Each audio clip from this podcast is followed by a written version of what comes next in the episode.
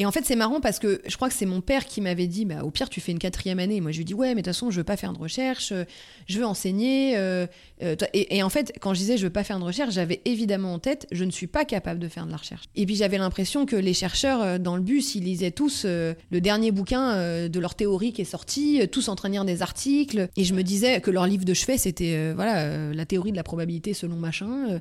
J'avais tout, tout le temps cette impression-là, alors que moi, j'étais en train de lire le dernier Maringis Clark qui était sorti, et que c'était vraiment ça qui m'intéressait, que euh, je passais ma vie euh, à aller euh, dans les cours de fitness, etc. Et puis en fait, après, j'ai beaucoup discuté en fait avec cette personne. Elle m'a dit. non mais en fait c'est pas vrai, hein. les chercheurs ils lisent des bouquins comme tout le monde, ils ont leur vie, ils font du sport, ils ont des enfants, ils ont des vies de famille, ils partent en vacances, en week-end. Et puis surtout elle m'a aussi dit, dans le métier d'enseignant-chercheur, il y a autre chose que la recherche. Je pense qu'elle m'a un peu ouvert aussi l'esprit, enfin fait comprendre que non, le métier d'enseignant-chercheur il est multitâche et c'est ça qui est aussi beau dans ce métier-là, c'est qu'en en fait il y a de la place pour tout le monde.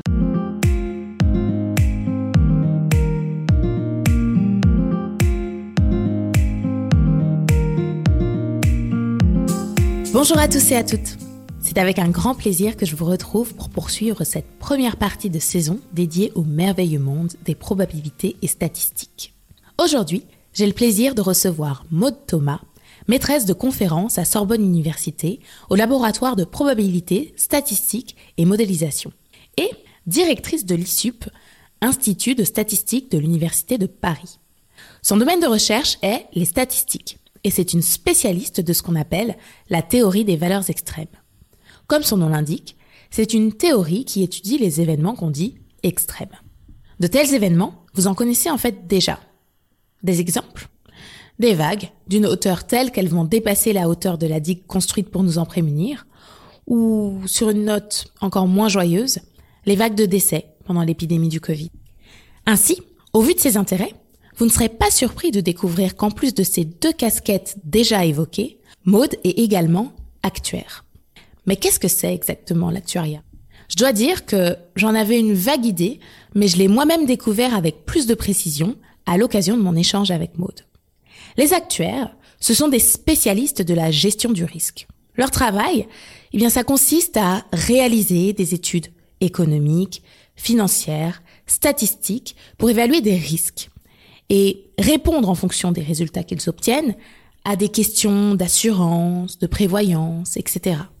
Comme à chaque fois, on reviendra sur son parcours, de ses années en classe préparatoire au lycée Fénelon à Paris, à l'ENS Rennes, en passant par son magistère à Orsay. Ce sera d'ailleurs l'occasion pour Maude de partager avec nous les doutes qui l'ont traversée à de nombreuses étapes et la façon dont elle les a gérés et dépassés. Dans sa carte blanche, Maude nous parle de la pluridisciplinarité dans la recherche, un sujet qui lui tient vraiment à cœur. Qu'est-ce que c'est? Comment est-ce que ça se traduit au quotidien?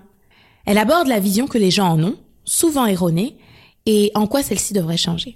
C'était un plaisir d'écouter Maude. Je vous laisse découvrir son histoire et son enthousiasme pour chacune des facettes qui constituent son métier d'enseignante-chercheuse. Bonne écoute Hum, ok, et ben, écoute, je vais, je vais euh, boire un petit coup. Ah, c'est bon, t'as pas, pas besoin de notes Non. ou de choses comme ça. t'es- Non, je pense que ça va. T'es monté d'attaque. Tout est dans la tête, c'est bon, y a pas de Ouais. souci. Je pense. Enfin, j'espère. J'en suis sûre. Ok, ça marche. Bon bah écoute, on va démarrer alors. Donc bonjour à tous et à toutes. Aujourd'hui, j'ai le plaisir d'accueillir Maude Thomas, maîtresse de conférence à Sorbonne Université, donc au laboratoire de probabilité statistique et modélisation. Donc comment est-ce qu'on se connaît? Euh, On s'était déjà croisés puisqu'on est dans la même euh, université, mais on a vraiment eu le plaisir d'échanger ensemble quand on a organisé avec trois autres collègues une journée filles maths informatique, une équation lumineuse où on a accueilli euh, une centaine de lycéennes pour une très chouette journée, où alors euh, on leur en a fait apprendre un peu plus sur le monde des mathématiques, les débouchés, les carrières possibles et les opportunités dont elles pouvaient bénéficier quand, euh, si elles se tournaient vers cette matière. Donc, euh, je vais commencer par euh, rappeler le plan de l'émission. Euh, donc, euh, ça se découpe toujours de la même façon. hein. Dans un premier temps, on revient sur ton parcours. On part du lycée et on va jusqu'à euh, tes postdocs. Ensuite, on passe un peu de temps sur ta vie de chercheuse, ta vie euh, actuelle. Et on termine avec ta carte blanche. Donc, je, suis très heureuse de, de te recevoir parce que donc, euh, parmi les gens que j'ai reçus, souvent, il y a plusieurs niveaux d'interaction quand on fait des, des maths appliquées. Et toi, tu fais partie des gens, si j'ai bien compris, tu nous en diras plus, qui sont très en contact avec des vrais gens, entre guillemets, donc des, acteurs du secteur auquel tu appliques tes maths. Et ça, c'est un point qui m'intéresse, que tu pourras développer. Donc, on y reviendra après, mais euh, on va commencer par, euh, par revenir sur ton parcours. Donc, euh, on fait un petit bond en arrière en 2004, lycée Victor Duruy, c'est ça? C'est ça. À Paris. Quel bac t'as obtenu, je suppose un peu? Donc, j'ai eu un bac S, très ah, étonnamment. Euh, option mathématiques, c'est ça C'est ça, tout à fait. Option mathématiques. Et, euh, et donc, euh, bah, du coup, quel était ton rapport à la matière au lycée? Donc j'aimais beaucoup les mathématiques et j'avais déjà dans l'idée de vouloir être prof en fait de maths et j'en avais parlé à ma prof de maths qui était en fait la même entre la première et la terminale et qui m'avait dit oui oui c'est bien mais commencez quand même par une prépa et puis vous verrez après. Euh, et puis qui m'avait d'ailleurs dit, n'oubliez pas qu'il y a Normal Sup et que ça pourrait être quelque chose. La première fois que tu entends parler de l'ENS, euh, donc l'école normale supérieure, c'est par cette prof à qui tu manifestes euh, ton goût pour les maths. Et, et ouais, pour les maths et l'enseignement en fait. L'enseignement. Donc ta porte d'entrée, c'était plutôt vers l'enseignement. Ok, parce que tu as, un intérêt particulier à, depuis toujours à diffuser les connaissances Ouais, je pense que j'aime bien expliquer et essayer de même simplifier ou en tout cas trouver une formulation, une façon de faire comprendre euh, des choses qui peuvent euh, de prime abord paraître difficiles. Et je pense que les maths font partie de ces, ces choses-là. Ok. Et tu t'en sortais bien? T'étais bonne? Ça marchait bien? Oui, ça faisait partie de ma matière confortable, on va dire. Ok. Et, euh, et donc à ce stade, c'est plutôt l'enseignement que tu, dans lequel tu t'es naturellement projeté. Est-ce que quand même tu connaissais les métiers de la recherche? Alors, mes parents sont universitaires. Alors, en fait, ils sont médecins avec, enfin, ils sont ce qu'on appelle PUPH, donc ils ont une partie universitaire, une partie hospitalière. Donc, je connaissais, euh, mais en fait, je pense que dans le métier de mes parents, j'avais plutôt en tête le côté médecine, et je sais pas exactement ce que je comprenais de la partie recherche, bien que ma mère était très active en recherche. D'accord. Ok, donc euh, tu avais une vision peut-être un petit peu floue via, via tes parents, mais par exemple, euh, la recherche en mathématiques, est-ce que même c'est quelque chose que tu savais qu'on pouvait faire? J'ai pas trop de souvenirs, si je, je pense que j'envisageais même pas, et donc euh, est-ce que c'est parce que je connaissais pas du tout, ou est-ce que c'est parce que en fait je pensais pas pouvoir. Je pense que je connaissais pas spécialement. Ouais. Ok. Donc euh, les maths, t'aimais bien. Cette prof t'a dit euh, l'enseignement, c'est quelque chose qui, qui t'intéresse. Dirige-toi naturellement vers les classes préparatoires. Donc classe préparatoire au lycée Fénelon, toujours à Paris, c'est ça, Et donc euh, bah, naturellement, la question que j'ai envie de te poser, c'est comment est-ce que ça s'est passé? Comment t'as vécu ta période en prépa? Parce que il n'y a pas toujours les mêmes sons de cloche selon les gens. je pense que ma première année ça s'est plutôt bien passé. Alors, ce qui est, mm, enfin, moi, ça me fait rire, mais en fait, quand je travaillais à la fois les maths et la physique, euh, j'avais des notes, on va dire, correctes dans les deux. Et en fait, euh, au, deuxième trimestre, je pense que j'avais vraiment des très bonnes notes en maths. Enfin, ça commençait à bien venir et j'étais contente. Je, je sais pas, je devais être dans les cinq premiers de ma classe, donc j'étais contente. Mais par contre, mes notes en physique, elles baissaient vraiment. Et je me suis dit, euh, bon, bah, j'ai qu'à travailler en physique, comme ça, euh, j'aurai des bonnes notes dans les deux. Oui, bah, du coup, mes notes en maths ont baissé, donc du coup, j'ai un peu moins travaillé la physique. Mais on va dire qu'en.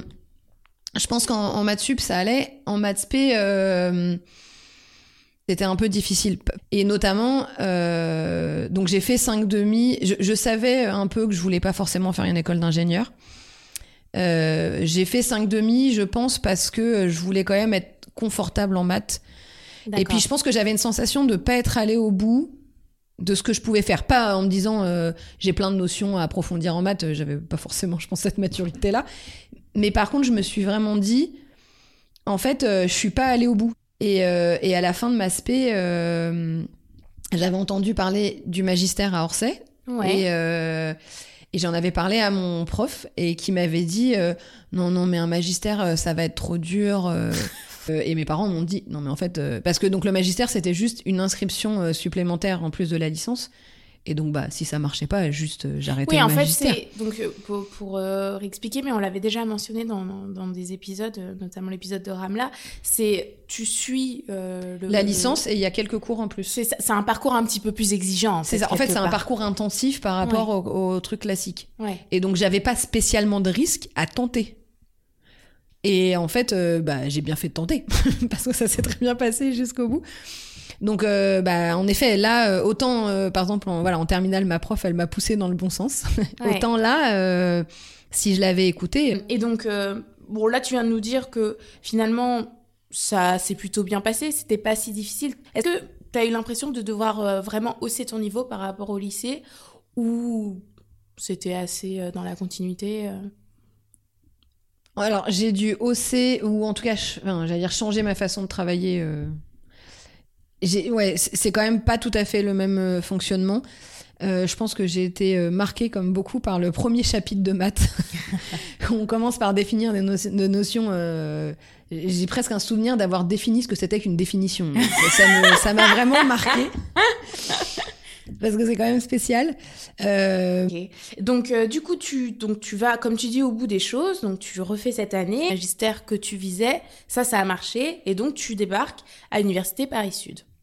Euh, donc, en L3, puisque je rappelle, quand on sort de la prépa, on arrive en troisième année de licence. Et donc, euh, là, ça m'intéresse parce que tu arrives là-bas avec ton vécu de prépa et tu déboules sur le système de fac, qui est quand même vraiment pas du tout la même chose.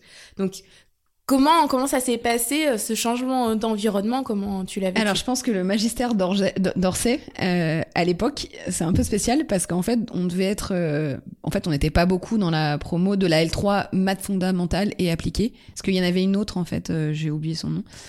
Et, et en fait, je pense qu'on était, je sais pas, j'ai envie de dire 40, mais j'ai même envie de dire 30. Et je pense qu'on était euh, à 99%, on sortait de prépa. Ok, ok, d'accord. Donc, en fait, on était dans le système de fac, mais déjà la promo était petite. Ouais. Ne serait-ce que ça, sans forcément parler du fait qu'on venait tous de prépa. Euh, c'était c'était une toute petite classe, en fait, c'était comme une classe de prépa. Ouais. Donc, j'ai pas senti une énorme différence, à part que. euh, voilà, mis à part le fait d'avoir cours dans une salle euh, de cours euh, de lycée, j'avais cours dans un amphi qui était du coup pas forcément très rempli. Euh, mais par contre, moi là, je me suis beaucoup plus sentie dans mon élément. Je pourrais jamais répondre si, en ayant fait une L1 et L2 à l'université, ça m'aurait convenu. J'en sais rien puisque j'ai pas essayé. Euh, et notamment, par exemple, dans des de 300, je ne sais pas. Mais oui. Euh, mais par contre, en arrivant à Orsay, euh, moi, c'est enfin le moment où je me suis sentie à ma place, que ce soit par rapport au lycée ou par rapport à la prépa. Ah ouais? Comment ça? Je sais pas, je, je suis pas capable d'expliquer en fait, mais c'était un environnement dans lequel j'étais bien. D'accord. Et euh, même avec les personnes, parce que d'ailleurs, euh, j'ai gardé peu de contact avec euh, les gens avec qui j'étais au lycée ou en prépa. Par contre, les personnes que j'ai rencontrées à Orsay, bah, c'est toujours des amis très proches. Et donc, c'est, je, je pense que c'est lié aussi. C'est, j'ai des très très bons souvenirs de ma période à Orsay. D'accord, donc ouais, c'est plutôt en termes de ressenti finalement que Oui. là, vraiment, t'avais Ouais, et puis je pense que la façon de voir les cours, je sais pas, c'était. Alors en effet, il y a peut-être plus cet effet concours qui aussi, euh, il y a plus des, par exemple, il y a plus des contrôles, euh, bah, toutes les trois semaines, j'ai envie de dire, ou voire toutes les semaines. Et là, en fait, c'est qu'il y a, en effet, on avait du contrôle continu, on avait des partiels mi-semestre, puis les, les, les, les les examens à la fin du semestre, mais c'était confortable en fait. euh, je pense. Peut-être que j'avais plus le temps de travailler. Et euh, je dirais pas forcément qu'il y avait moins de travail, parce que ça restait une année quand même exigeante. Mais c'était pas la même façon d'aborder les choses en fait. Je pense que c'était plus posé. Et, euh, et j'étais- ouais, j'y étais bien, euh, je pense. Ouais. Et puis en plus aussi, t'avais plus que des maths. Ouais. Donc, euh, Je pense que c'est ça, euh, tout à fait. Il y avait plus que des maths et ça, je pense que j'aimais bien ça. Et, et donc, ouais, en parlant de ça, euh, tu peux nous dire un peu quel type de maths euh, tu y as étudié et, et si tu avais déjà commencé un petit peu à faire des choix dans les maths euh, bah là, vraiment, on- on- j'avais des maths euh, très. Enfin, j'avais de tout. hein. Donc, il y avait à la fois de l'analyse, on avait. euh, voilà, il y avait vraiment l'algèbre de base. Et en plus, je pense qu'on a un peu quand même repris des trucs de prépa. Ouais. Et je pense que c'est ça aussi qui était confortable. C'est de revoir des choses qu'on sait déjà et puis d'aller plus loin. Euh, c'est quand même. bah, C'est con- confortable. Moi, j'aime bien quand on me raconte une histoire que je connais un peu déjà. et, euh, et puis après, bah, en fait, au second semestre, on a commencé les probas. Et euh, mon premier euh, rapport au proba a été dur parce que c'est la partie proba discrète qui est du dénombrement. Et concrètement, c'est vraiment difficile. Euh, et moi, du coup, je m'étais dit, oh là là, mais je croyais que j'allais aimer ça. En fait, c'est la catastrophe. et puis, en fait, euh, J'en ai parlé un peu, euh, même euh, à, des gens. J'en ai parlé avec mon père qui connaissait. Il m'a dit, mais en fait, les probas, c'est pas vraiment ça. Tu vas voir, quand on va commencer les probas continues, ça va être vachement mieux. Et en effet, quand j'ai attaqué, c'était beaucoup mieux. Et donc, en effet, je crois que j'aimais bien ce côté. En fait, j'ai été attirée, je pense, par ce côté un peu proba, parce qu'il y avait le côté appliqué qui me paraissait assez évident.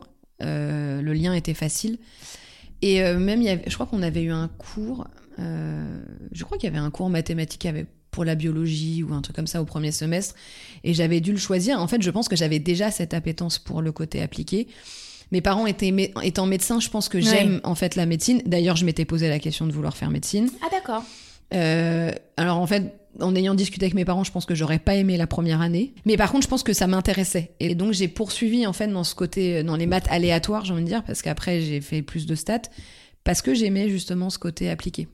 Hmm, c'est intéressant ça. Ouais, donc toi, par exemple, bah, moi je suis pareil que toi. hein. Vraiment, j'ai besoin euh, que les maths représentent quelque chose de concret en fait, parce que je Mm. trouve qu'en plus ça aide à, à l'intuition. Mais donc ouais, les, les maths euh, les fondamentales comme on, a- on les appelle, c'est quelque chose. euh, Bah, j'aime ça, j'aime la théorie et j'ai besoin d'en faire, euh, et j'en fais toujours. Euh, mais comme tu dis, j'ai besoin d'avoir un impact sociétal dans ce que je fais. Ah ouais, donc c'est même plus que ce que je dis. Toi, c'est Ouais, vraiment moi, tu il faut le qu'il y ait un impact. impact Ouais, il faut que je me dise, ça sert à. Enfin, il y a un besoin. Donc après, ça peut être de la théorie pure, mais parce qu'il faut développer une méthodologie ou un modèle ou quelque chose parce que ça bloque pour que derrière on puisse aller euh, avoir cet impact. Avoir cet impact. Il y a une notion d'utilité en fait. Ouais. Ouais. Ça, ça, ça, ça, je trouve ça chouette que tu dises ça parce que effectivement, donc euh, toi comme moi, on est hyper euh, impliqué dans le fait d'aller euh, parler de notre métier euh, auprès des plus jeunes pour essayer un petit peu ben, de, de leur faire comprendre en quoi il consiste et pourquoi on l'aime et pourquoi pour nous c'est le plus beau métier du monde. Et un des aspects qu'on aime bien mettre en avant, qui est pas si souvent mis en avant que ça, bah, c'est l'utilité. Alors les maths, il y a plein de choses qu'on peut coller à elles. Euh, la beauté, moi je trouve que c'est extrêmement beau. Euh, Il y a aussi la rigueur, ça c'est ce que les gens collent plus facilement. Mais l'utilité, euh, concrètement, c'est utilisé pour faire ça, pour faire ci, parce que souvent on sait, mais à quoi ça sert les maths? Ah, En fait, Ouais, moi, vois ce j'ai- truc que tu utilises. On m'a demandé de participer à un truc qui s'appelle Parole de chercheurs et de chercheuses. C'est on vient expliquer le métier d'enseignant-chercheur à, à des lycéens. Et, euh, et moi, je leur ai vraiment demandé, euh, en fait, vous savez à quoi servent les maths? Et en fait, il y en a très peu qui me répondent, euh, bah, par exemple, quand je commande un Uber. Ouais, oui. Et en fait, euh, oui, alors c'est- moins vrai maintenant qu'avant, mais quand il y avait les Uber Pool où euh, ça optimisait le trajet pour aller déposer quelqu'un, récupérer un autre, oui, il y a des maths derrière. Et en fait, ils se rendent pas compte, enfin, ils sont, je pense qu'ils y réfléchissent même pas que quand ils utilisent leur téléphone tous les jours, il y a des maths derrière. Et en fait, on utilise les maths tout le temps. Et ça, euh, voilà, c'est en effet, c'est important, je pense, de le rappeler. Ouais, carrément. carrément. Donc, euh, donc j'ai l'impression que tu avais déjà quand même une petite préférence qui se dessinait vers, euh, vers les probabilités. Donc, comme tu l'as dit, euh, tu reviendras dessus. Toi, maintenant, tu fais des statistiques. hein, c'est la même, la même famille euh, de mathématiques. Donc, avant qu'on détaille ça, cette année-là, quand tu es arrivé, donc là, on est maintenant en 2008-2009, hein, Master 1. Donc, tu as continué à, à Paris Sud. Cette année-là, tu as également passé donc le concours de troisième année de, de l'ENS Cachan. Donc, c'est à nouveau quelque chose qu'on avait déjà évoqué, mais l'ENS, soit on l'intègre directement euh, après la prépa, mais il y a aussi des passerelles pour euh, rejoindre l'école en cours, donc, dont ce, ce fameux concours. Donc, d'abord, comment est-ce que tu en as entendu parler? Eh ben, en fait, j'étais amie avec un groupe de, de filles. et elles, elles avaient dit, moi, je passe le concours euh, pour entrer à l'ENS Cachan euh, de troisième année. Et euh, moi, en fait, j'y avais même pas réfléchi. Je pense que je savais même pas que ça existait. Mm. Et encore une fois, je, là, pour le coup, je pense que autant j'avais contré mon prof de prépa en disant j'irai à Orsay et en magistère, autant là, je pense que je me sentais pas capable.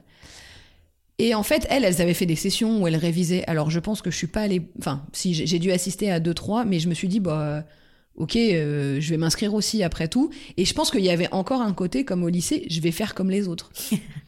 et en fait, je me suis inscrite, je suis allée passer le concours. Et en fait, euh, quand j'ai vu les résultats et j'ai vu que j'étais admissible, je, en fait, j'en revenais pas du tout. Et, vraiment, alors je dis pas que c'est du hasard, mais c'est vraiment. euh, bah il se trouve que voilà, c'est la bonne rencontre au bon moment et j'ai suivi. Et en fait, c'est ça qui a marché. Et après, bah, j'ai passé les oraux et et alors les euros, je les ai travaillés du coup parce que je, me suis dit bah en fait il y a une possibilité euh, donc allons-y.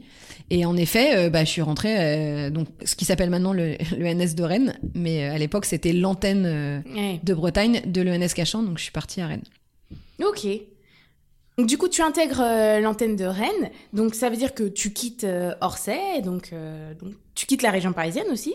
C'était la première fois? Oui. Tu arrives en Bretagne. Tout à fait. donc, comment ça s'est passé? Euh, bah, J'étais assez contente en fait. Euh, je me disais, euh, je vais découvrir un nouvel endroit. Et puis en fait, je partais euh, quand même avec des amis. Et en fait, j'avais deux amis très proches qui partaient avec moi. Donc j'étais pas euh, spécialement inquiète. je suis arrivée là-bas entre le M1 et le M2. Entre le M1 et le M2. Parce que du coup, à l'époque, alors c'est plus le cas, mais on passait la grecque entre le M1 et le M2. Et d'ailleurs, quand j'étais à Orsay, je crois qu'à ce moment-là, j'avais décidé que je voulais pas enseigner.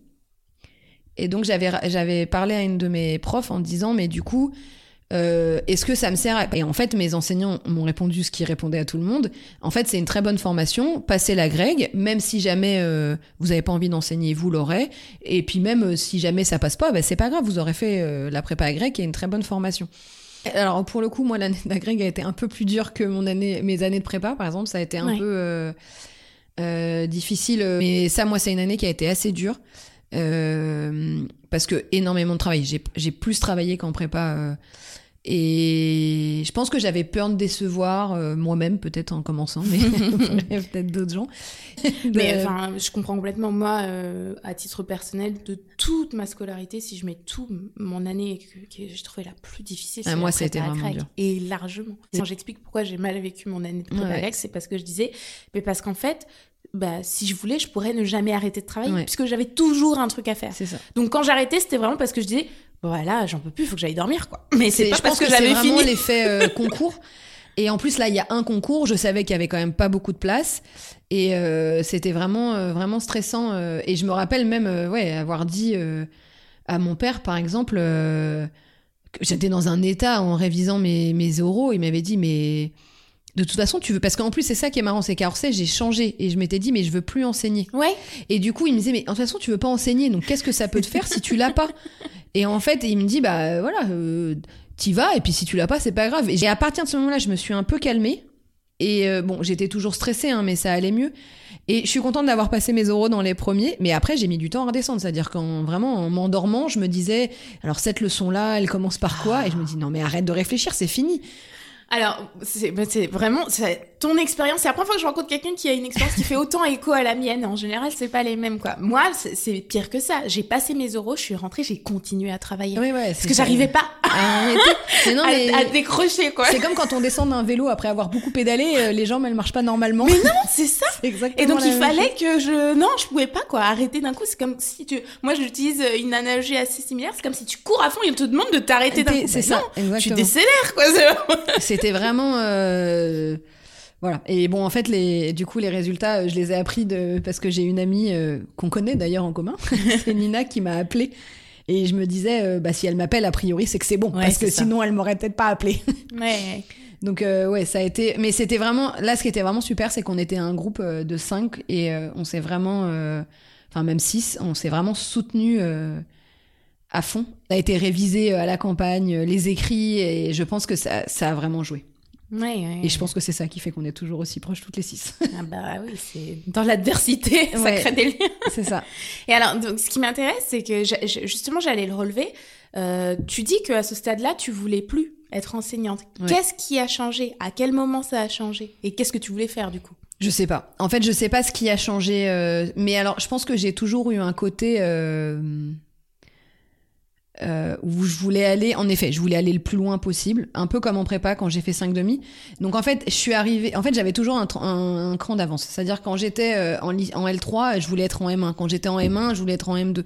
Et donc je pense que là, j'étais déjà en train de me dire, je vais faire un M2. Et à Orsay, je m'étais dit, je vais faire un M2 recherche parce que c'était quand même euh, dans l'air du temps. Et en effet, par exemple, je pense quand j'étais en M2, bah, je voulais faire une thèse. Et donc je suis revenue à Orsay. Parce qu'en fait, en M1, j'avais fait ce qu'on appelle un TER, donc c'est les travaux de d'études et de recherche qui sont encadrés par des enseignants. avec Elisabeth Gassia qui était euh, responsable du euh, M2, euh, alors qui était co-responsable du M2 Probastat à Orsay et qui s'occupait plus particulièrement de la partie stat. Et en fait, donc à ce moment-là, comme je savais pas encore que j'allais rentrer à, à, Cachan, je lui avais dit bah oui, moi je voudrais faire un M2, le M2 Probastat, c'est ça qui m'intéresse.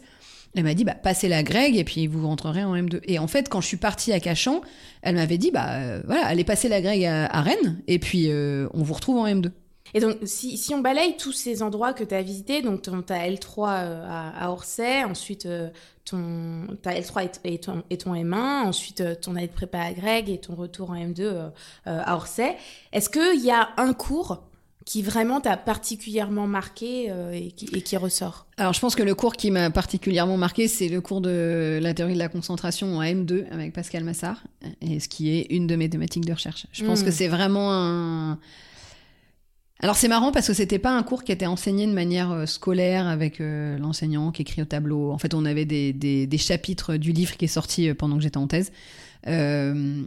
Et, et, je, mais je pense que cette, alors c'est marrant parce que j'ai un côté très scolaire et j'aimais bien pouvoir voilà recopier, reprendre mes notes proprement.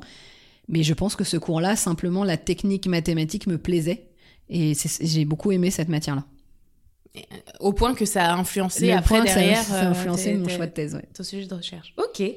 Ok, et donc, donc étais en M2 à Orsay, et euh, par contre, quand je vois ton CD, après je vois doctorat à Paris 7. donc, sous la direction de Stéphane Boucheron, donc je, je vais donner le titre, on en reparlera après. Résultat de concentration, en théorie des valeurs extrêmes. Alors, est-ce que tu peux nous expliquer comment est-ce que tu t'es retrouvé là-bas, comment le projet euh, s'est monté? Donc j'avais justement, donc la concentration me plaisait et euh, donc j'étais allée voir Pascal Massard en lui disant bah j'aimerais faire une thèse en concentration. Et euh, il m'avait dit d'accord, je vais réfléchir et voilà, je reviens, je reviens vers vous. Et en fait, donc Elisabeth Gassia, elle, en fait, on était une petite dizaine, je pense, à faire le M2 Probastat côté stat.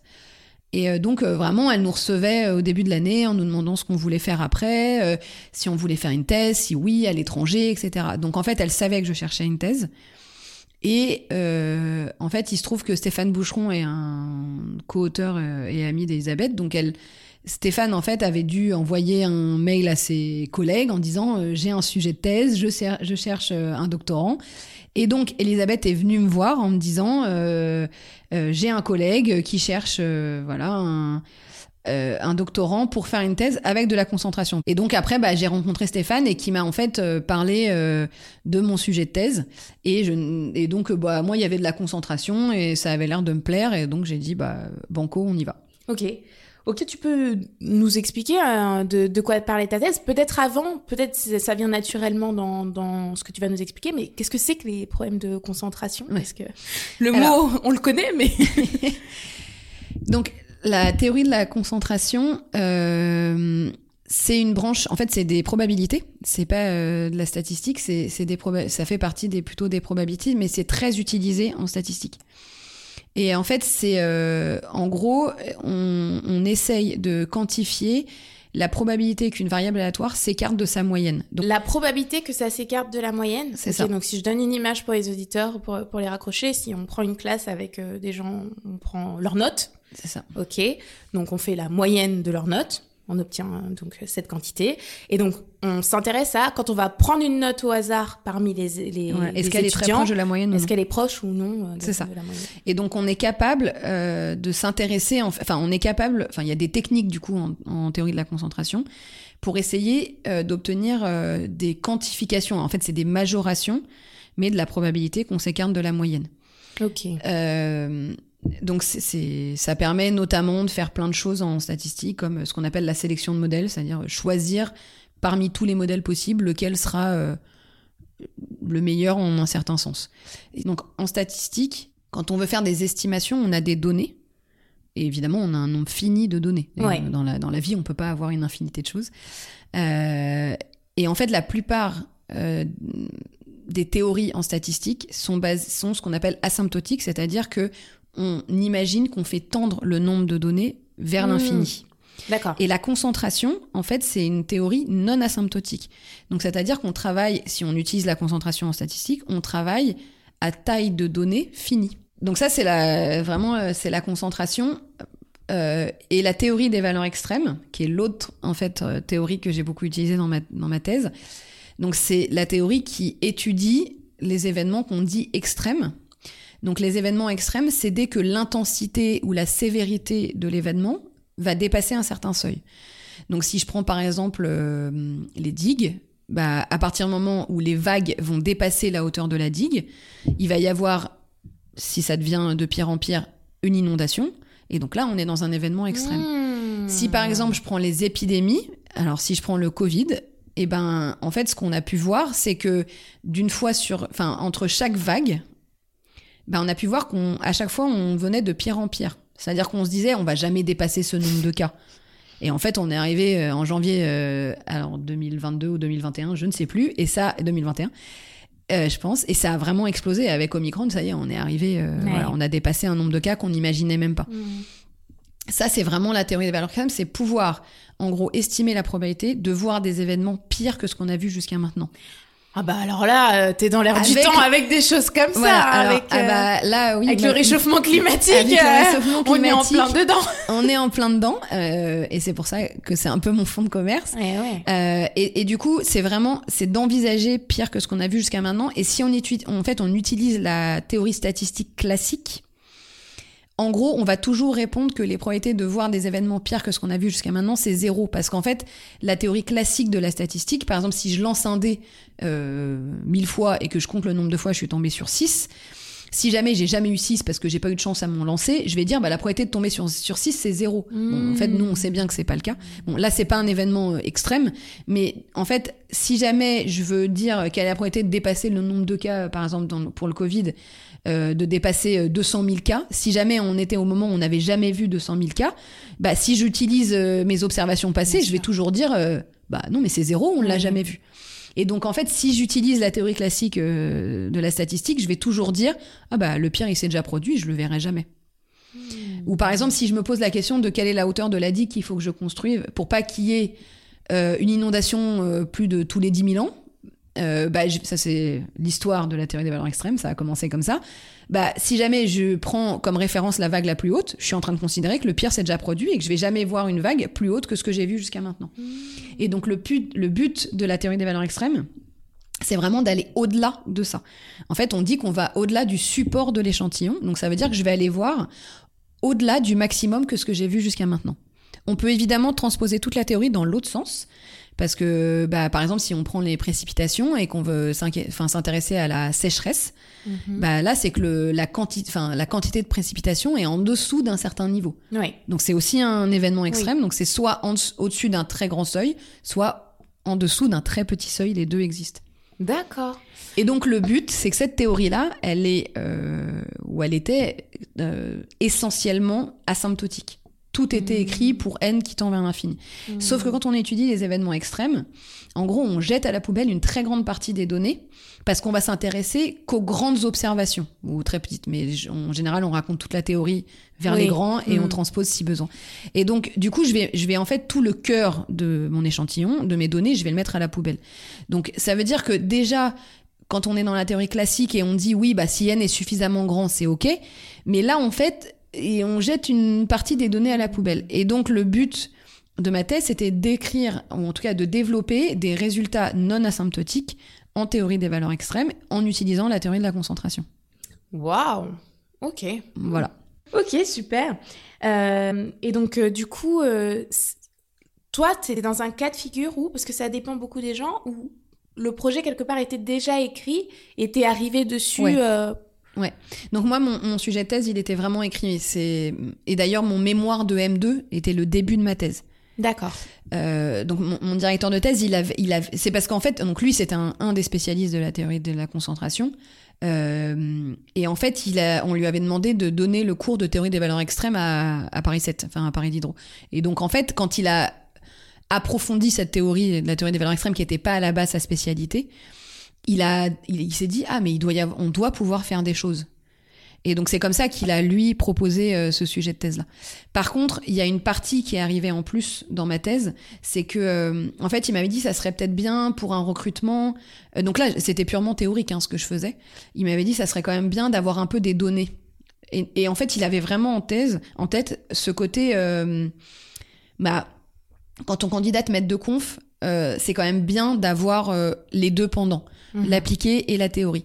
Et donc, euh, ben, j'avais commencé un peu à chercher comment avoir des données. Et en fait, bah, j'ai commencé à travailler avec des épidémiologistes euh, et au début, Stéphane était impliqué un peu dans les réunions, puis en fait, au bout d'un moment, il m'a lâché, il m'a laissé voler de mes propres ailes sur ce sujet. Euh, bon, il y avait un enseignant, un chercheur côté euh, épidémio plus senior en fait, et l'autre euh, épidémiologiste, elle était en thèse comme moi. Et normalement, je devais participer au deuxième article, qui était la suite. En fait, il, il voulait appliquer la théorie des valeurs extrêmes en épidémiologie sur la grippe. D'accord. Et sauf qu'en en fait, euh, ils bloquaient un peu. C'est-à-dire que eux, ils avaient quand même, euh, les épidémiologistes, ils ont des belles notions euh, quand même statistiques, ils connaissent bien. Mais par contre, à un moment donné, ils avaient besoin d'un peu d'aide quand même. Et donc moi, et en finale, en fait, j'ai repris la main sur le premier papier. Mais ça, du coup, ça a été ma première interaction avec des, des chercheurs d'une autre discipline que les maths. Et, et en plus, ce qui était sympa, c'est que ça, du coup, je l'ai fait sans mon directeur de thèse. Oui. Et en fait, euh, donc j'ai participé à une ou deux réunions et euh, et puis bah en fait euh, voilà. Alors c'est là où commencent un peu les, les choses que moi je trouve très intéressantes, c'est qu'ils s'intéressaient à ce qu'on appelle les excès de mortalité. Donc on n'est pas capable de donner le nombre exact de personnes qui décèdent de la grippe, parce qu'en général les personnes décèdent des conséquences de la grippe. Donc par exemple une pneumonie. Et donc sur le certificat de décès, ce n'est pas écrit grippe. Oui. Et en plus, donc le virus de la grippe, euh, il y, a y a trois souches, mais très spécifiques, et on peut avoir euh, un virus ou un, des symptômes qui ressemblent à la grippe, ce qu'on appelle les syndromes grippaux, mais ce n'est pas causé par le virus de la grippe.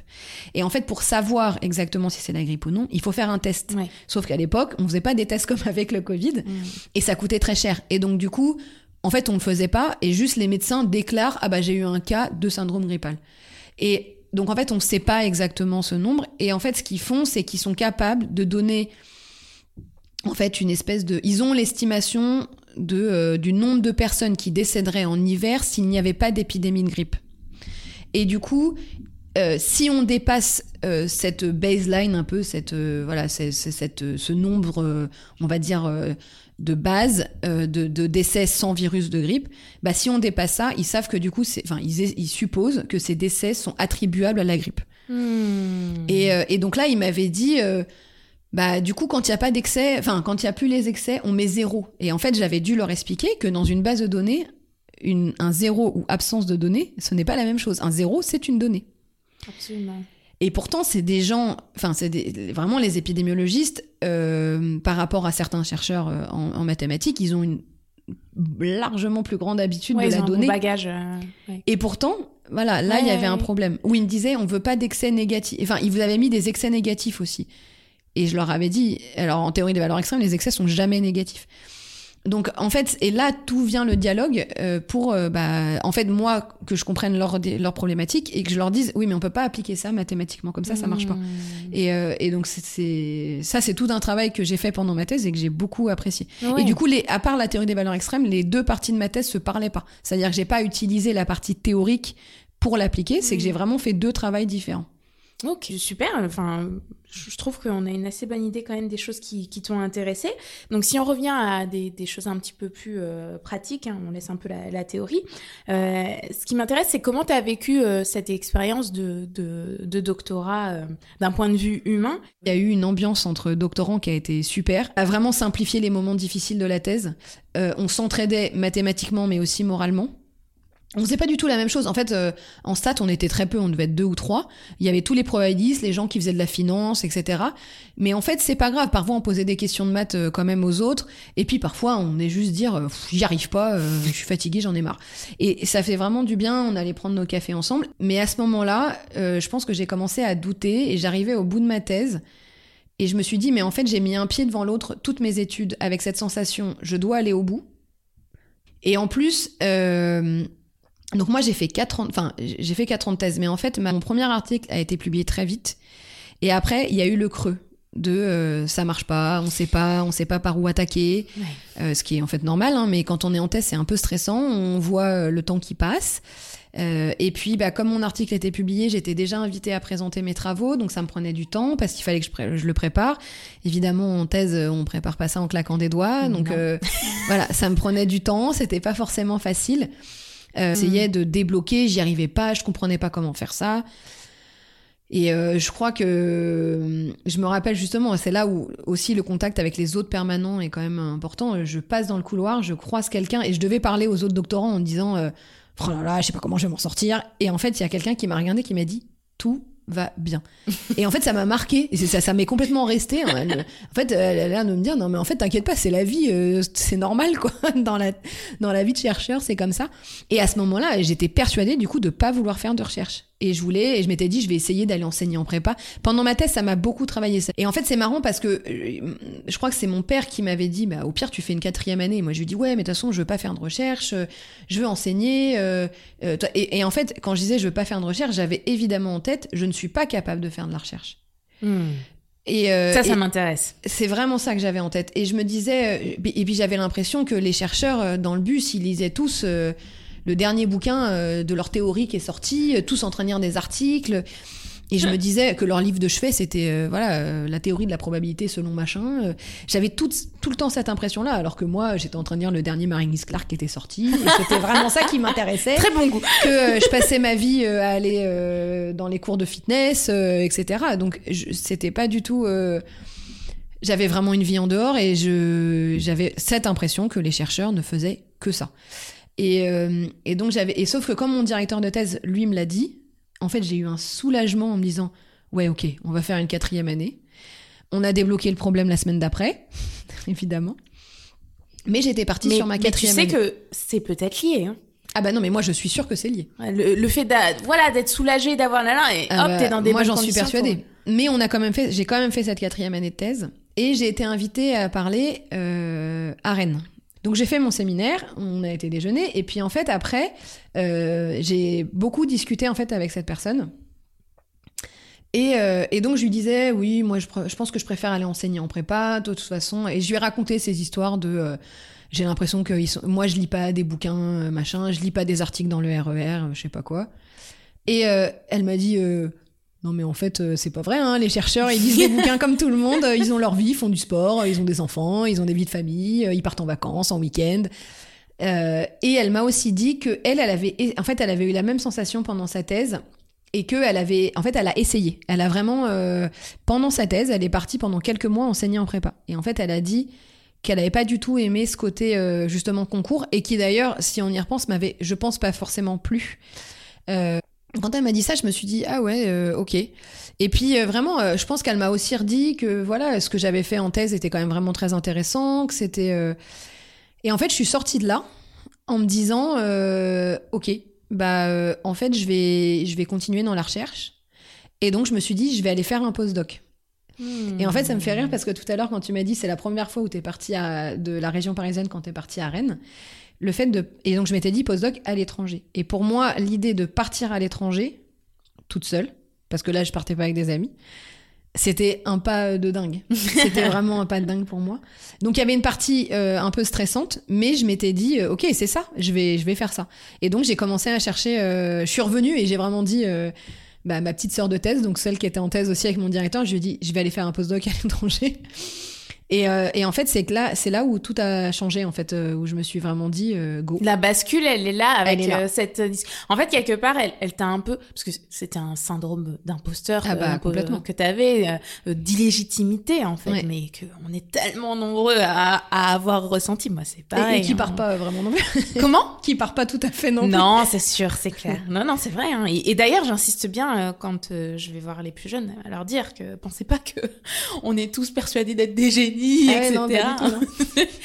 et, euh, et, en fait, euh, quelque part, elle, t'a donné de la légitimité. C'est ce qui est ressorti de cette conversation. Et puis, je pense qu'elle m'a, elle m'a montré, euh, parce que en fait, justement, c'est quelqu'un avec qui on avait commencé à parler de du dernier bouquin qui était sorti ou je sais pas quoi, et on a commencé à parler d'autres choses. et puis surtout, elle m'a aussi dit, en fait, dans le métier d'enseignant-chercheur, il y a autre chose que la recherche. Et en fait, je pense qu'elle m'a un peu ouvert aussi l'esprit, enfin, fait comprendre que, en fait, non, le métier d'enseignant-chercheur, il est multitâche.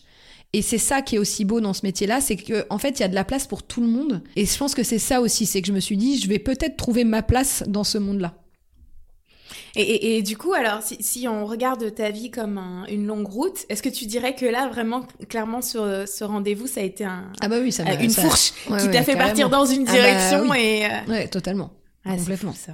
Ouais, donc euh, ça, revient très régulièrement. Des fois, tu as des rencontres des gens qui, ah s'ils n'avaient bah pas été dans ta vie, tu ferais pas ce que tu fais aujourd'hui. Ah bah oui, ça c'est sûr. Là, Ok, donc tu reviens remonter à bloc. donc là, on est en 2015, postdoctorat à l'Université technologique de Chalmers, en Suède. Donc raconte-nous comment tu as trouvé ton postdoc. Euh, Alors, bah, j'ai commencé à dire euh, aux gens que je cherchais un postdoc. Alors, la théorie des valeurs extrêmes, dans les extrêmes, ce qui est un peu agréable, c'est que la communauté n'est pas très grande. Alors, elle grossit, elle grossit hein, de plus en plus, mais à l'époque, je sais pas, on, était peut-être euh, dans, la conférence qui a lieu tous les deux ans, on était peut-être 200, 250. Donc c'est quand même des petites conférences quand on réunit toute la communauté. Donc c'est assez facile de parler aux gens et euh, même euh, aux plus âgés, voilà. Donc donc j'avais commencé à dire que je cherchais un postdoc et en fait, il y a une amie que je connaissais assez bien dans la théorie des valeurs extrêmes qui, elle, en fait, avait pas fait de postdoc. Elle a trouvé son poste vraiment juste après avoir soutenu sa thèse. Et elle m'a dit, ah bah, il y a Holger Hudson qui, euh, qui m'avait proposé un postdoc, il a un financement. Elle me dit, écoute, contacte-le, il a peut-être euh, quelque chose. Donc je lui avais envoyé un mail, mais vraiment c'était un truc parce que j'avais cherché un peu. En fait, c'est assez compliqué de trouver un postdoc, c'est un peu comme une thèse, hein, on sait pas trop où chercher. Et euh, j'avais euh, j'avais un peu regardé sur les pages web des gens, sur les universités, mais j'avais pas trouvé grand chose. Et donc j'avais fini par commencer à envoyer des mails aux gens.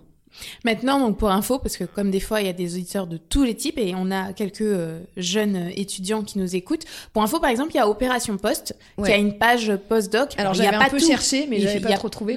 C'était moins développé que maintenant. Voilà, c'est ça. Donc si vous cherchez des infos de ce type, vous pouvez commencer par là, par exemple. Et donc euh, je lui avais envoyé, il m'avait dit oui, pourquoi pas. Euh, et il m'avait dit, on était en janvier, je crois, ou en décembre, il m'avait dit, voilà, bah viens passer une semaine à Chalmers en décembre, en janvier. Et alors en fait, donc je pense que dans mon côté, euh, alors j'ai un côté où j'aime beaucoup euh, le Nord, je pense, j'ai toujours été attirée un peu par ces pays nordiques où j'avais jamais été. Et euh, mais en plus, je crois que dans mon côté d'angoisse, je vais partir seule à l'étranger. Je, par, je partais dans un pays assez safe. et aussi, même administrativement, tout ça, les choses sont un peu carrées, on sait où on va. Donc je pense que ça me rassurait totalement. Et ça me paraissait un peu une évidence. Euh, et, je suis arrivée, euh, donc j'ai quand même été passer une semaine là-bas. Euh, et déjà, pour moi, c'était la première fois où je voyageais toute seule, toute seule pendant une semaine. je suis partie en conférence toute seule, mais j'ai retrouvé des gens que je connaissais, etc. Là, j'allais à un endroit où je ne connaissais absolument personne. Et donc, je suis allée arpenter la ville toute seule, me balader, etc. il pleuvait des cordes. Ça, c'est la Suède. Et. Et en fait, au début, je savais pas trop. Euh, j'avais un peu cette angoisse de vraiment, je vais partir euh, là-bas toute seule. Euh. Et, et, puis en plus, bah, c'est pareil. Il me disait, bah, il allait, évidemment, il n'est pas resté avec moi du lundi 9h au vendredi 17h. Donc en fait, parfois, il en effet, j'avais un bureau. Il me disait, bah, je te laisse travailler. Mais ça, quand on est en thèse, c'est un peu spécial. On n'est pas dans son environnement. Mmh. Oui, on a des choses à faire. On est en thèse. Mais moi, en plus, bah, ma thèse a été quasiment finie de rédiger. Je savais pas trop quoi faire en fait. Donc je me sentais pas forcément très bien. Mais je sais plus pourquoi. Euh, j'ai dû faire mon séminaire après, parce que j'avais quand même fait un séminaire du coup pour présenter euh, mes travaux. Et puis, euh, je sais pas, il a dû, il a dû commencer à neiger, etc. Et là, je me suis dit non, en fait, je crois que là, je vais être bien. Et en fait, heureusement que je suis restée une semaine, parce que sinon, je suis pas sûre que j'aurais. Hmm. Et en fait, suffisamment de temps pour voir, pour sentir l'atmosphère. exactement. Et en fait, je suis revenue et après quelques jours après, il m'avait envoyé un mail en me disant que si je voulais, c'était ok pour le postdoc. Ok. Et du, et du coup, voilà. Donc, je suis partie en septembre 2015. Ok. J'étais à Göteborg, qui est la deuxième plus grande ville de Suède. Mais c'est pas très grand. ça reste. Euh, déjà, Stockholm n'est pas méga grand. mais du coup, euh, Göteborg, c'est vraiment euh, pas très. Enfin, c'est pour une grande ville, c'est pas très très grand. Donc, déjà, voilà, c'est à l'échelle humaine. Et c'est assez vert, donc je pense que j'y étais bien aussi. Et donc euh, c'est une année particulière, hein, l'année de postdoc, parce que en fait on a souvent pas mal de choses à gérer en même temps. Alors euh, des fois euh, ça dépend des gens, tu as des choses à finir de ta thèse, il faut en lancer des nouvelles, mais il faut également candidater. Donc, puisque à ce moment-là, tu te projetais dans la recherche, je suppose que tu as dû candidater. Donc, est-ce que tu peux nous dire à, quoi tu avais candidaté et comment tu as vécu cette période de concours? Donc j'ai donc j'ai commencé. Alors déjà il faut faire il faut faire ce qu'on appelle le dossier de qualification qui permet de candidater. Donc ça c'est envoyé en décembre. Donc il faut faire un rapport de travaux et euh, faire un CV en gros euh, détaillé. Euh, donc déjà j'avais commencé à faire ça. Ça c'est pour décembre. Donc ça arrive quand même très vite. Et j'avais candidaté au CNRS. J'étais je bon j'avais pas spécialement de prétention de prétention d'entrer au CNRS et je n'étais pas sûre de vouloir puisque moi j'aimais quand même le côté euh, multitâche du métier d'enseignant chercheur je voulais pas être chercheur. Du coup je voulais les deux et donc, euh, mais je m'étais dit, ça me permettra de démarrer mon dossier. Donc j'avais quand même candidaté, parce que le CNRS c'est en décembre, j'avais quand même euh, commencé en décembre euh, à rédiger mon, mes dossiers. Donc j'avoue que c'était un peu stressant, parce que bah, c'est pas facile, en fait, c'est les premières fois on rédige des, des projets comme ça en disant qu'est-ce que j'ai fait. Euh, voilà, c'est pas un article de, de recherche, hein, on essaye de... Du coup, on est obligé de prendre un peu encore plus par rapport à la thèse du recul. Ouais. Euh, Surtout qu'il y a une partie où on doit expliquer ses projets futurs aussi. Voilà. donc, Alors euh, là, dans le, ouais, c'est ça. euh, il- je- il fallait, voilà, il fallait que je commence à avoir des projets futurs et j'étais un peu perdue, j'avoue, euh, je savais pas trop.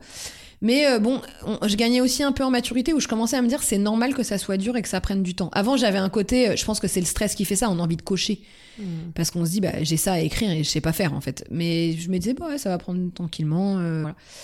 Mais on est quand même euh, plein de doutes au moment où on rédige les choses parce qu'en fait il y a une espèce d'introspection euh, qu'on est en train de faire. C'est vraiment un peu difficile. Et en plus de ça, c'est que pendant tout ce temps-là, bah j'ai pas forcément le temps de travailler sur mes sujets de postdoc. Voilà, c'est pour ça que je dis l'année de postdoc. Voilà, elle est donc elle est assez simple. compliquée.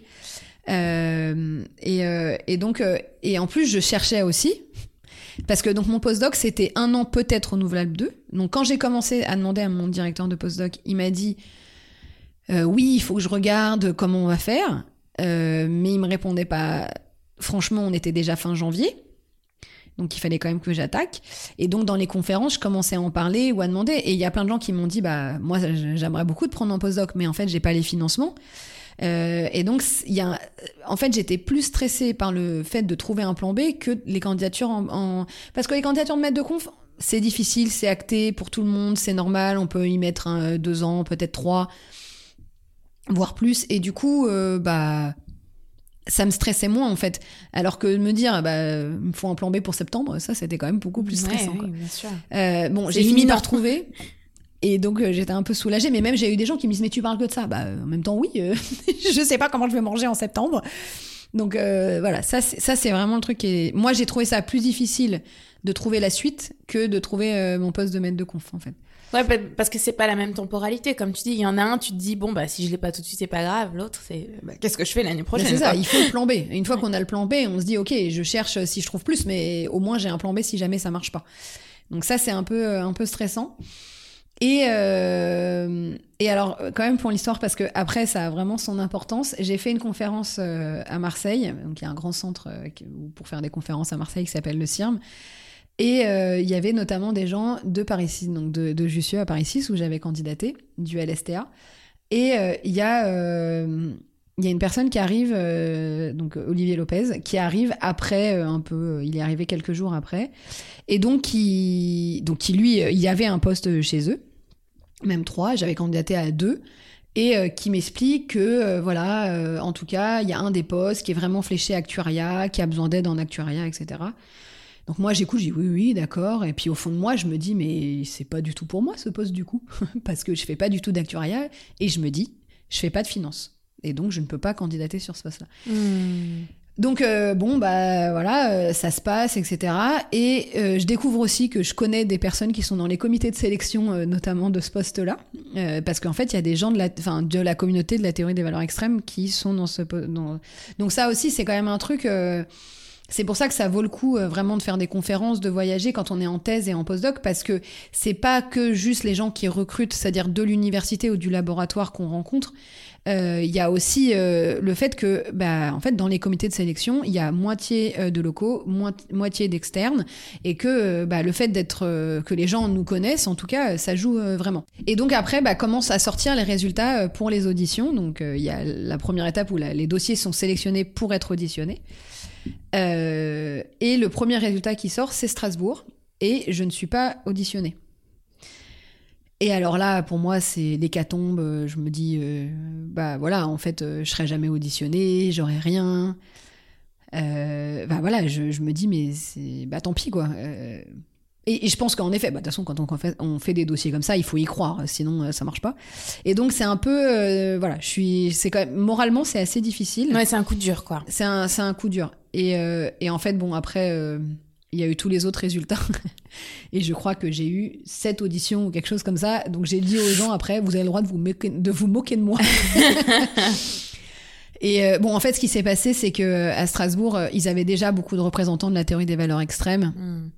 Et que du coup, c'est pas ça qu'ils voulaient, mais en fait, moi, je le savais pas à cette époque-là. C'est ça qui est, qui est pas facile, je trouve, dans, dans tout, dans, dans toute cette aventure de candidature, etc., c'est qu'il y a tellement de paramètres. Ça dépend pas juste de nous. Alors, on peut être au top on peut être euh, au top de notre niveau, les meilleurs, etc. Il y a aussi une question d'adéquation à ce qu'ils recherchent. En fait, c'est très compliqué. Moi, c'est ce que je dis toujours euh, bah, aux jeunes là qui candidatent maintenant, c'est que en fait, euh, il y a tellement de c'est exactement ça. Il y a tellement de paramètres. Y a, ça dépend des thématiques, de qui candidate en même temps, de qui est dans les comités, parce que ça joue aussi. C'est pas tout, tout joue pas sur ça, mais il y a une partie de ça qui forcément, euh, si on a vu la personne euh, trois fois en séminaire, bah on peut vraiment dire, bah, je l'ai vu plusieurs fois, je l'ai vu en conférence, c'est quelqu'un de sapin, c'est quelqu'un de solide, on peut compter sur cette personne, ça compte aussi, forcément, ou en tout cas, ça peut faire basculer quelque chose. Euh, ça dépend du nombre de postes qu'il y a cette année-là, ça dépend de ce qu'ils ont reçu l'année d'avant. Donc, il y a plein de choses en fait qui entrent en compte et c'est ça qui est difficile. Et au moment où on candidate, on ne sait pas forcément. Et oui pas mal de choses que tu viens de dire. Euh, toi comme moi, on, est passé de l'autre côté maintenant, on est dans des comités de sélection. Et donc effectivement, euh, ça met vraiment les choses en perspective. Ah bah, totalement. Quand tu passes de l'autre côté, tu vois que bah, des fois ça se joue à vraiment pas grand-chose. Ah bah oui, c'est vraiment ça. 2016, arrivée à Sorbonne Université en tant que maîtresse de conférence où tu es depuis.